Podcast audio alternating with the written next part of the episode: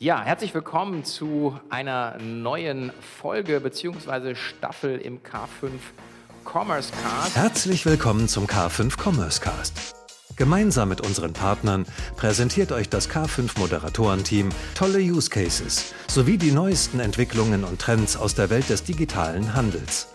Ich freue mich, hier die nächsten Aufnahmen gemeinsam mit unserem Partner Commerce Tools gestalten zu dürfen. Und ähm, das Schöne ist, wir starten mit dem Gründer und Geschäftsführer von Commerce Tools. Herzlich willkommen, lieber Dirk Hörig.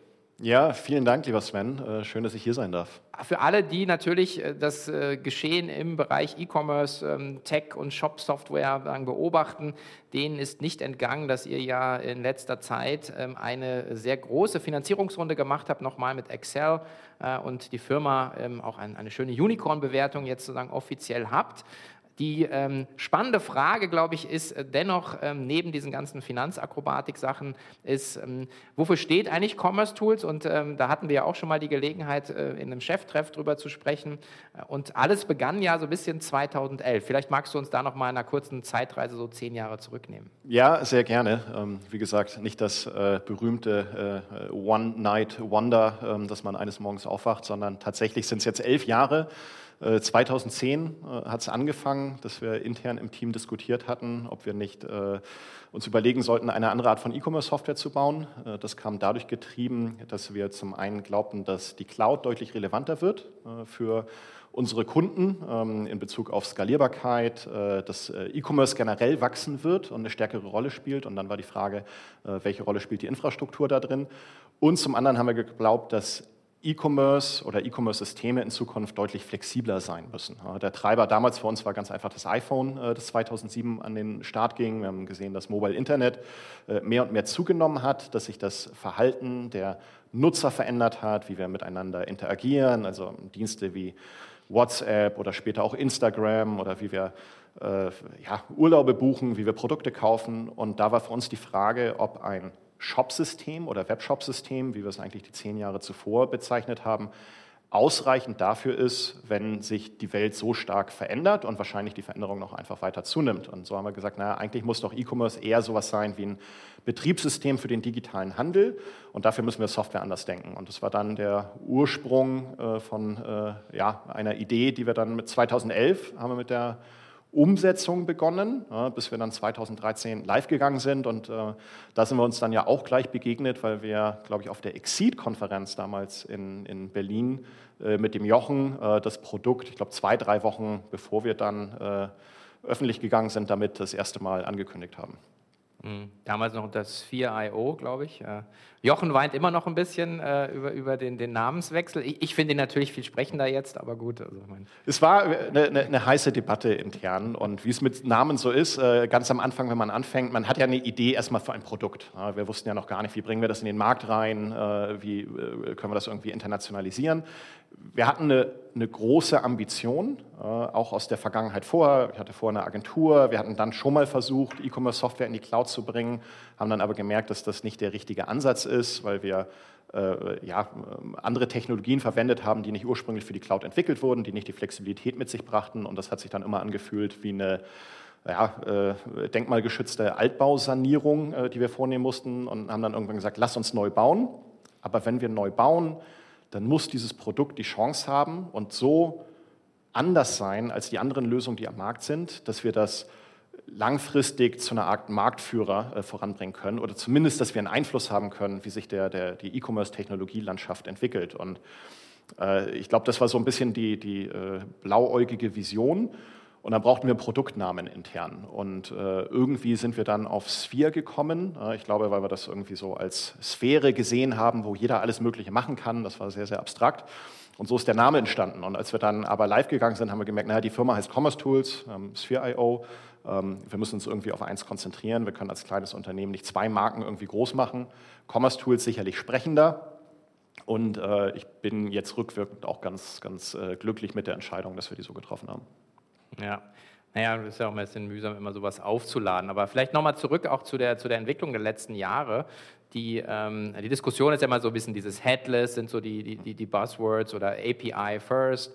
Ähm, ähm, also für sozusagen den, den, den Nicht-Techie, und was du ja gerade beschrieben hast, ist ja so, finde ich, ist eigentlich ganz schön, sozusagen die, die Komplexität aus dem, aus, der, aus dem Nutzerverhalten letzten Endes sozusagen auch sozusagen in die, äh, in die Innensicht eines, eines E-Commerce oder Online-Händlers eigentlich reinzubringen und damit sozusagen die Flexibilität, die sich ja der Kunde eigentlich so wünscht, also mache ich es Mobile, Tablet, äh, breche ich hier ab, fange ich da wieder an, äh, bin ich in meinem Auto, da kommen wir sicherlich auch noch gleich dazu.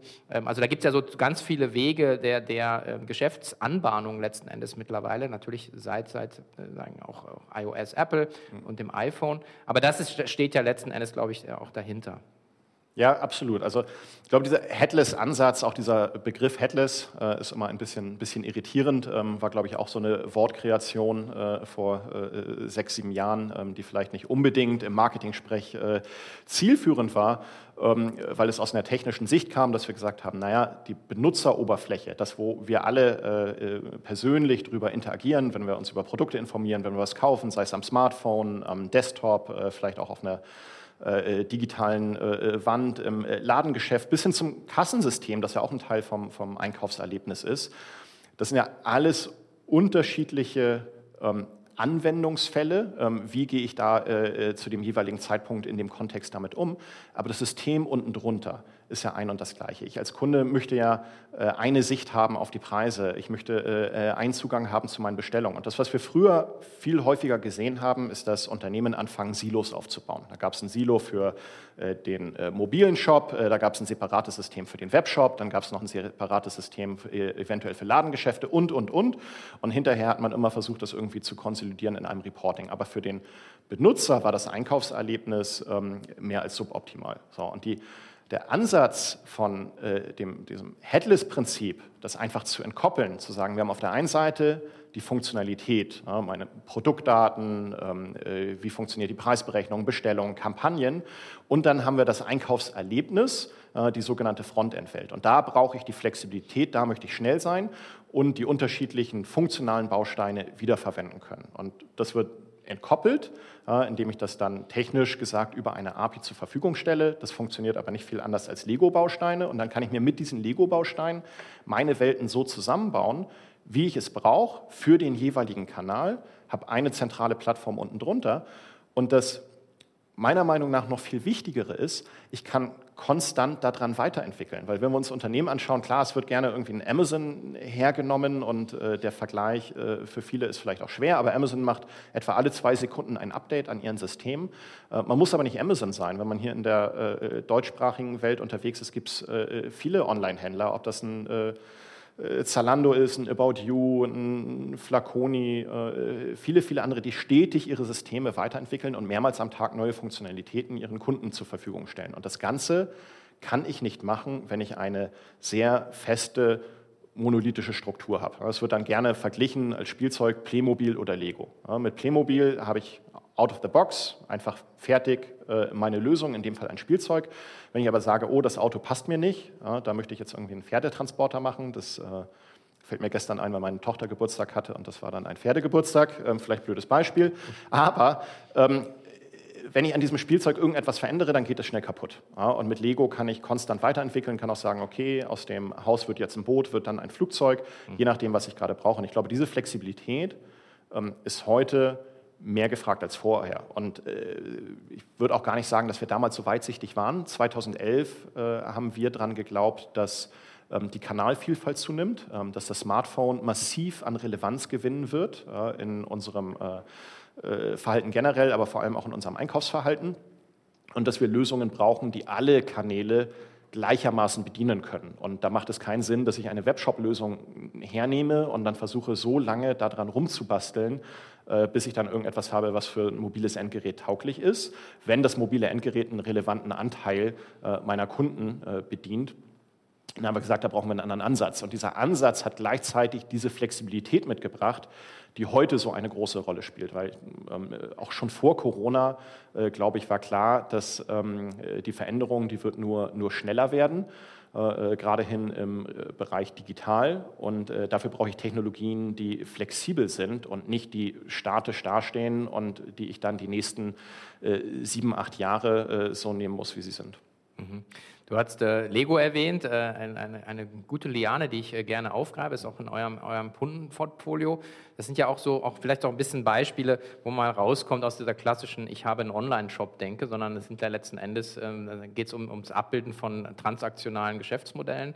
Ähm, vielleicht kann man da noch ein bisschen auch drüber sprechen, auch so ein bisschen die Breite auch äh, der, der Einsatzmöglichkeiten äh, von, von, von Commerce Tools. Ja, absolut. Ähm, zum einen ist es so, dass viele unserer Kunden oder auch, auch äh, gerade, größere Unternehmen, und vielleicht muss man noch mal gleich über die Segmente sprechen, die es da draußen gibt, weil ähm, E-Commerce ja sehr, sehr vielfältig ist, wenn man von Klein bis Mittelstand bis, bis Großkunden sich orientiert. Ähm, wir fokussieren uns vor allem auf das letztere Segment, größere Unternehmen, sogenannte Enterprise-Kunden und ihre speziellen Anforderungen. Und da ist es so, dass es hier nicht nur darum geht, irgendwie einen Verkaufskanal abzubilden, sondern eigentlich das komplette Unternehmen ähm, mehr und mehr digitalisiert ist. Und wir sehen es, ob das nun ein, ein Lego ist, ob das ein äh, Burberry ist, äh, ob das äh, ein alter Beauty ist, viele, viele andere, die sehen sich heute deutlich stärker als ein Technologieunternehmen, als ein klassischer Hersteller oder Händler, ähm, wie noch etwa vor zehn Jahren. Und warum ist das so? weil es primär darum geht, wie kann ich eigentlich in Zukunft mit meinen Kunden interagieren. So, und äh, äh, möchte ich die Interaktion und den Kontakt äh, zu meinen Kunden einigen wenigen großen Digitalunternehmen, äh, gerade aus den USA, überlassen?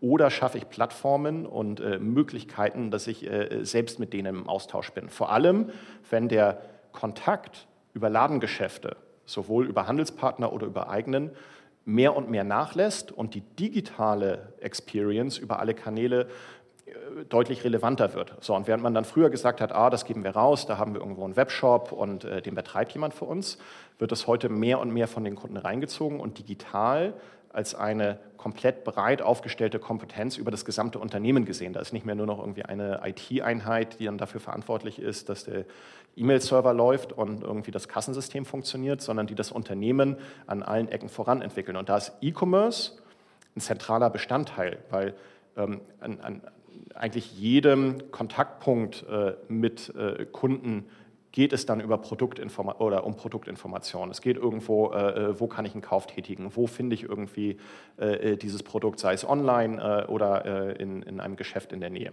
So, und da ist dann der Einsatz von Commerce Tools für diese Unternehmen interessant, weil natürlich bauen die auch ihre großen Webshops damit. Also wir haben jetzt, fällt mir schwer, irgendwie einen unserer Kunden zu finden, ähm, die, die Commerce-Tools einsetzen und äh, damit dann nicht auch ihren äh, Webshop-Kanal bedienen.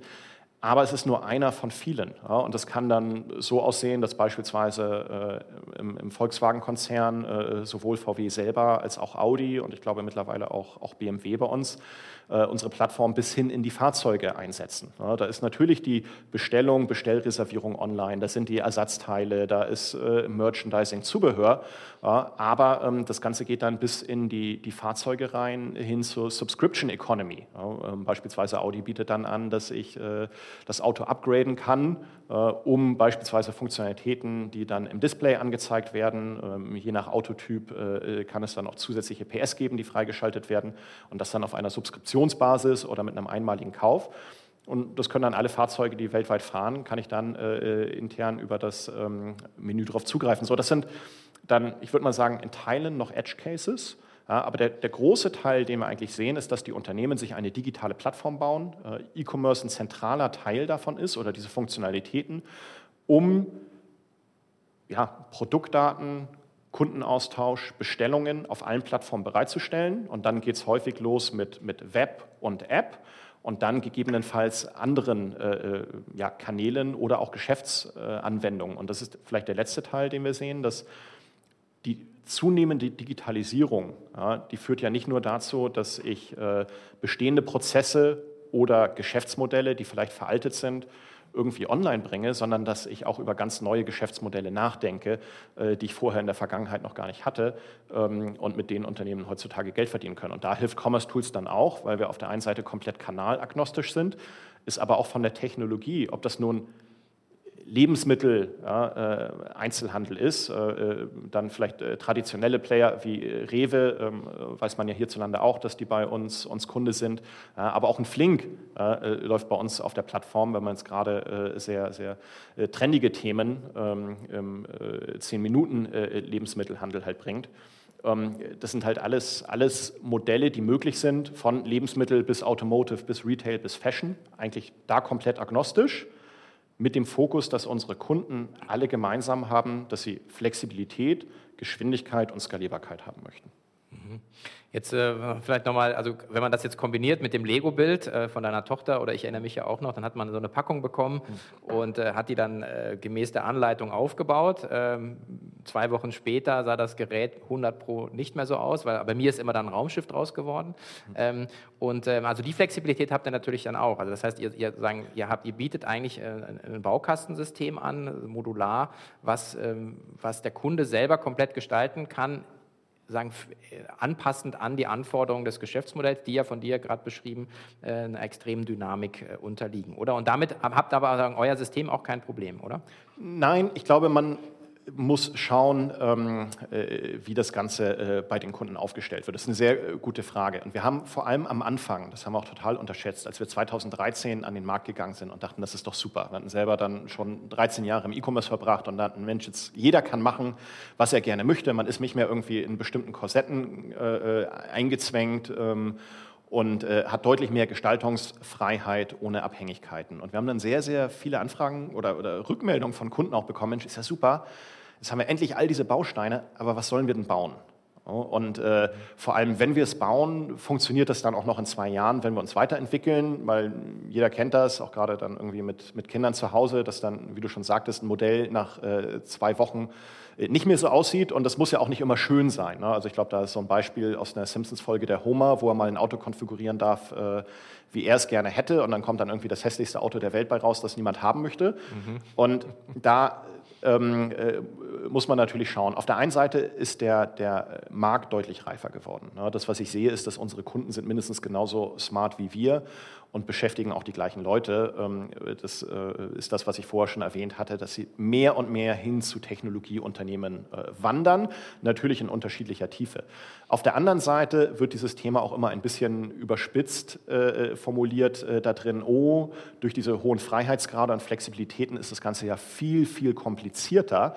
Und ähm, da muss man sich anschauen, also zum einen glaube ich das nicht, da kann ich gleich darauf eingehen, und zum anderen, was ist denn die Alternative? Und ähm, ein sehr schönes Beispiel meiner Meinung nach ist äh, Best Buy ähm, in den USA vor ein paar Jahren gewesen. Ähm, das äh, kann auch jeder öffentlich nachlesen, weil der ähm, CTO das sehr schön äh, äh, dokumentiert hat öffentlich, ähm, was da war. Äh, Best Buy, ich gehe davon aus, das kennt jeder, sowas wie Mediamarkt Saturn, hierzulande äh, große Electronic Retail Kette, auch ein sehr relevantes Online-Business, ähm, ich glaube mittlerweile über 10 Milliarden groß. Ähm, damals waren es, glaube ich, 5, 6 Milliarden.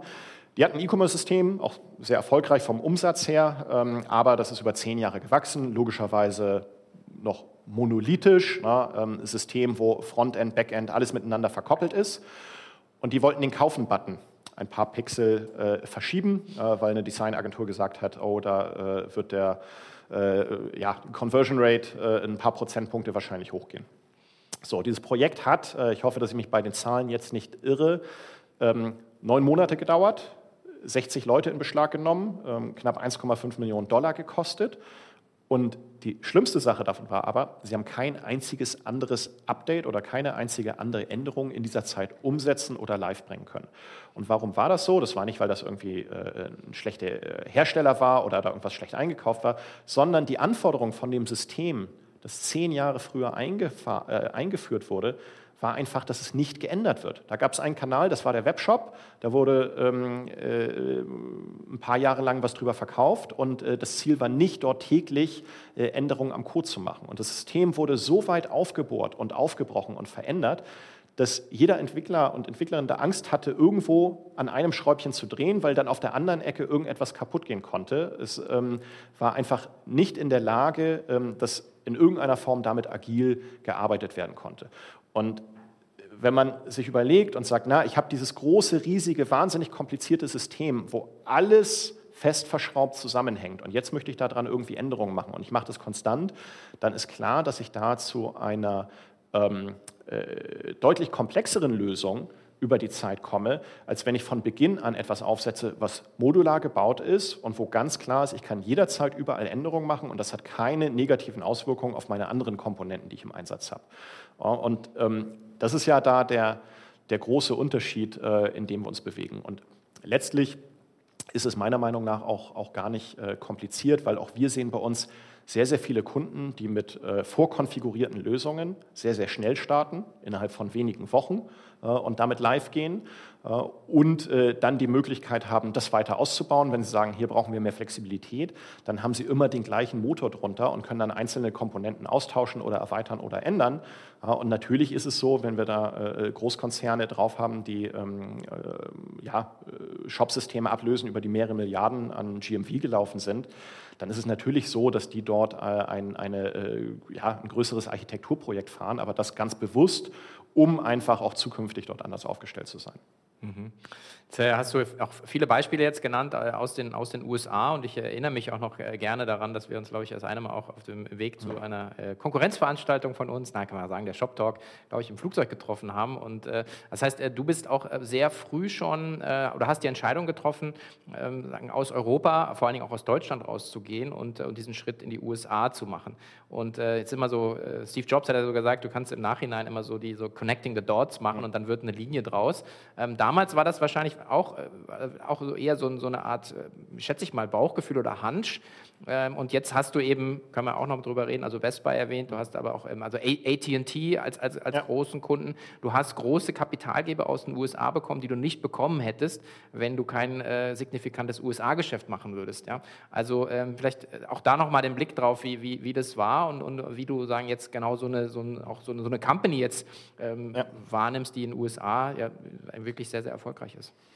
Ja, für uns war es eine Frage der Ambition. Das, wir wussten, dass das Risiko groß ist, aber wir hatten damals gesagt, ja, der Aufwand, ja, 2011 äh, anzufangen, eine neue E-Commerce-Software zu bauen. Das war ja nicht so, dass es da eine blanke Wiese ist, äh, war und es nichts gab. Also ich müsste zählen, aber ich würde sagen, ich habe bestimmt 30 oder 40 Mal gehört, ähm, hey, die Idee mag gut sein, aber E-Commerce ist doch eigentlich gelöst. Wir brauchen ein, neues, neues Shop-System. Ja, äh, weil es gab da, glaube ich, 200, 250 Anbieter ähm, weltweit, äh, äh, einige Börsen notiert, äh, auch große Player da drin. Und wir haben gesagt, ja, das ist richtig, Shop-Systeme gibt es sehr, sehr viele. Aber der Markt wird sich signifikant ändern. Ja, das ist ja irgendwie, als wenn man so sagt, wir brauchen keine Autos, wir haben Kutschen oder wir brauchen jetzt keine Elektroautos, wir haben Verbrenner. Ähm, der Markt wird sich ändern. Wir sind jetzt an so einem äh, Punkt angekommen, äh, wo wir sehen, dass hier etwas passiert. Das, und wir haben geglaubt, wenn wir aber da reingehen. Und wir wussten, dass es schwer wird, weil einfach ähm, vor allem sehr gut kapitalisierte Unternehmen dort halt drauf waren. Wir wussten, dass der Vertrieb sehr komplex ist, der Markt ist sehr, sehr intransparent, äh, es ist schwierig, äh, äh diese Technologien zu evaluieren und, und, und.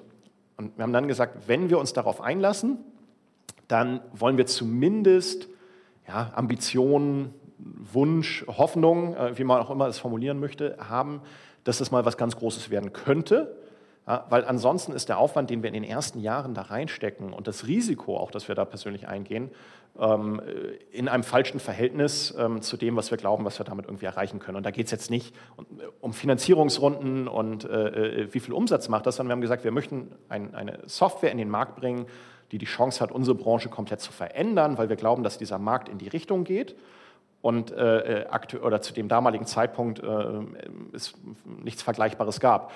Und in diesem Zusammenhang, als wir dann mit dem Produkt hier äh, live gegangen sind, war uns klar, dass ähm, wir kleinteiliges Wachstum in Europa, dass uns das zu viel Zeit kosten wird und wir es ohnehin, um diese Vision in irgendeiner Form Realität werden zu lassen, wir es in den USA schaffen müssen.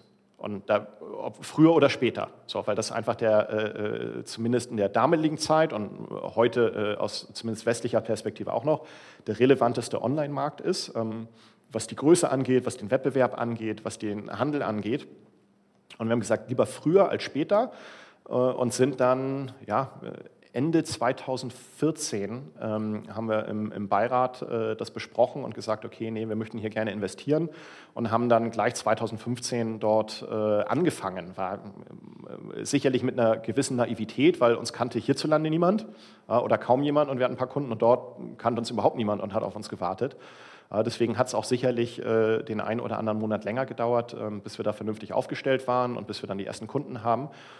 Hinterher betrachtet ist es aber so, dass es definitiv die richtige Entscheidung war, weil wir einfach sehr, sehr früh und nachhaltig dort äh, die Infrastruktur, das Team, das Produkt, die Kunden aufgebaut haben und wir dann langfristig davon profitiert haben. Denn als dann der, der Trend, äh, würde ich mal sagen, oder die, der, der, Bedarf nach flexibleren Lösungen, nach diesem sogenannten Headless-Ansatz oder Composable Commerce äh, wird es auch heute gerne genannt, also einer modulareren Lösung, die unabhängig äh, äh, oder die, die einem mehr Flexibilität äh, vor allem im Frontend-Bereich ermöglicht. Als dieser Bedarf gestiegen ist, gerade bei den Großkunden, waren, waren wir dann schon in den USA mit entsprechenden Referenzen und konnten dann dieses Wachstum besser bedienen.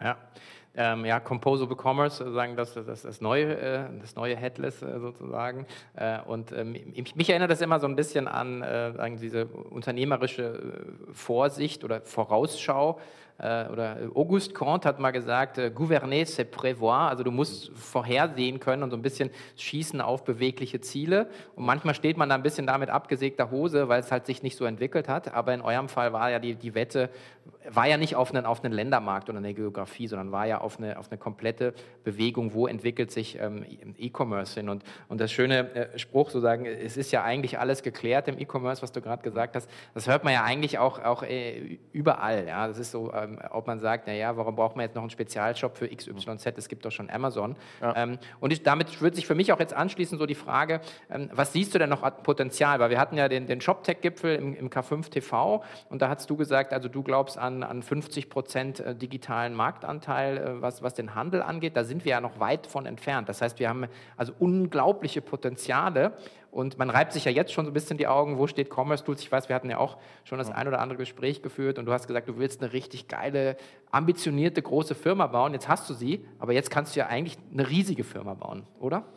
Ja, also mehrere Fragen in, in, einer. Vielleicht fangen wir mit dem Markt an, weil davon leitet sich ja alles ab, ähm, wie man sich da selber irgendwie drin, drin entwickeln kann. Also ich glaube, dass wir immer noch äh, relativ am Anfang sind, gerade wenn wir uns die Prozente anschauen. Ähm, jetzt äh, natürlich äh, durch Corona befeuert ähm, ist E-Commerce gerade im letzten Jahr und auch Anfang diesen Jahres sehr, sehr hoch gewesen. Wir sehen aber auch, und ich habe jetzt keine aktuellen Zahlen, da weiß ich nicht, ob äh, ihr schon da ähm, aktuelle Analystenreports habt, dass wir, wo alles wieder geöffnet hat, wir nicht den gleichen Rückgang sehen auf ein Niveau, wie es ähm, vor der Pandemie gewesen ist, sondern ähm, es einfach äh, ja, gab hier eine Beschleunigung ähm, im signifikanten zweistelligen Prozentbereich. Äh, aber wir sind natürlich immer noch nicht bei 50, 60 Prozent gegenüber dem Offline-Handel. Es geht ja auch gar nicht darum, ob jetzt irgendwie der Offline-Handel äh, schlecht ist. Das, was wir aber sehen, ist, dass das Konsumentenverhalten sich nachhaltig verändert hat. Und das war schon vor der Pandemie ganz klar erkennbar. Äh, da ist online signifikant stärker immer noch gewachsen als in jeglicher Form ähm, der traditionelle Handel. Ähm, wenn ich über neue Geschäftsmodelle nachdenke, dann passieren die auch in den meisten Fällen nicht in klassischen Industrien, sondern eher im digitalen Umfeld. Und äh, äh, gerade wenn wir uns anschauen, was die Menschen auch gelernt haben, jetzt ähm, äh, durch äh, Homeoffice mit höherer Flexibilität. Äh, wir waren ja in, in Deutschland beispielsweise äh, bis vor zwei Jahren noch irgendwie die Meister im, im Barzahlen und äh, die Kreditkarte hatte einen prozentual relativ kleinen Anteil, ähm, EC-Online-Kartenzahlung auch. Das hat sich ja signifikant verändert ähm, und äh, über alle Altersgruppen hinweg und gerade die Älteren. So, das bedeutet, wir werden in den nächsten Jahren immer noch einen massiven oder massive Anteilsverschiebung hinsehen. Vielleicht nennen wir es nicht äh, äh, offline und online, aber hin zu digitalen Geschäftsmodellen, äh, digitalen Handelsmodellen über unterschiedliche Kanäle hinweg. Ja, das ist ja nach äh, Produktsortiment ähm, sicherlich auch äh, schwankend. Und wenn man davon ausgeht, ja, und äh, gleichzeitig ähm, sieht, wie sich auch die Anforderungen verschieben äh, von den äh, einzelnen äh, Herstellern und Händlern an die Lösungen, die sie brauchen, dann sehen wir einen Riesenmarkt äh, vor uns für Softwareunternehmen, nicht nur ähm, wie, wie Commerce Tools. Ich glaube, wir haben da sehr, sehr viele äh, Anbieter, zum einen aus dem deutschsprachigen Raum, nicht nur im Bereich E-Commerce-Technologien, aber auch drumherum, wenn es um Logistik geht, wenn es um äh, Marketingtechnologie geht, äh, wo wir eigentlich ein wahnsinnig spannendes Angebot haben mit vielen Unternehmen, die hier gerade schnell wachsend bereitstehen. So, und wenn wir das Ganze jetzt auf, auf uns übertragen, zu deiner äh, zweiten Frage, die erste Ambition oder wo, wo wir damals überhaupt äh, gewagt hatten zu träumen, war, dass wir gesagt haben, lass uns ein Produkt bauen, das so viel anders und äh, mit Bezug auf die Kundenanforderungen besser ist für die Zukunft, dass dieses Produkt den Markt nachhaltig verändern kann. So, wir haben dann, waren die ersten, die Headless gemacht haben, haben dann diese Begrifflichkeit eingeführt, sind da äh, äh zum, zum äh, Marktführer äh, aufgestiegen, jetzt nicht nur irgendwie wie hierzulande, äh, sondern, sondern weltweit und sind ja auch, wenn wir uns den Markt anschauen, mittlerweile, was das Produkt angeht, äh, ziemlich weit rechts oben positioniert, äh, neben ein, zwei amerikanischen äh, Großkonzernen, die da mit traditionellen Lösungen äh, sehr, sehr wacker dagegenhalten und einfach eine äh, deutlich stärkere Markenpräsenz haben. Aber man kann zumindest sagen, vom Produkt, lass uns hier etwas einführen, was global relevant ist und was den Markt verändert. Äh, ja, ist es jetzt äh, hinterher betrachtet, ähm, äh, gab es 100 Faktoren zwischen äh, Glück äh, und vielleicht ein bisschen den richtigen Riecher und äh, vor allem Top-Team und die richtige Marktentwicklung, dass wir da hingekommen sind.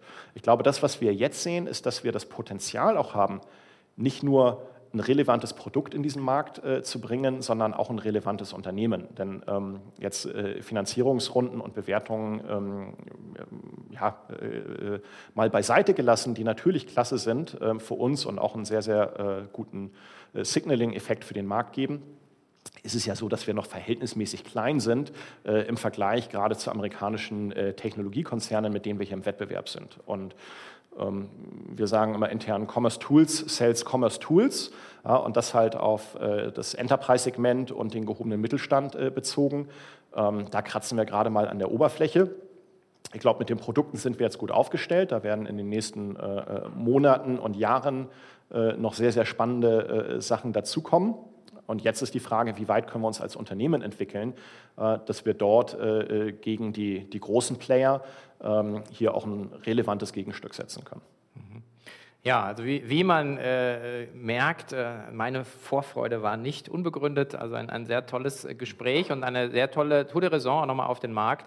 Äh, und, und, ich glaube, da kann der eine oder andere was mitnehmen. Das Schöne an dem Format ist ja, wir steigen dann äh, auch noch, äh, dann nicht mit dir, du hast noch ein paar andere Dinge zu tun, außer mir hier Rede und Antwort zu stehen, sondern eben auch mit euren Kunden nochmal ein und schauen mal, wie Commerce Tools letzten Endes auch in der Praxis angewendet wird. Und ich glaube, wir haben schon zwei bestätigte Fälle, vielleicht magst du die auch kurz teilen. Genau, wir haben einmal Emma-Matratzen, ich glaube, die werden ähm, gleich den nächsten äh, Talk machen, äh, dann im Nachgang. Ähm, sehr, sehr spannendes Businessmodell, ähm, auch, glaube ich, ein sehr äh, prägnantes und bekanntes Thema, äh, vor allem durch TV-Werbung, äh, glaube ich, vielen, vielen ähm, Zuhörern und Zuhörerinnen da bekannt.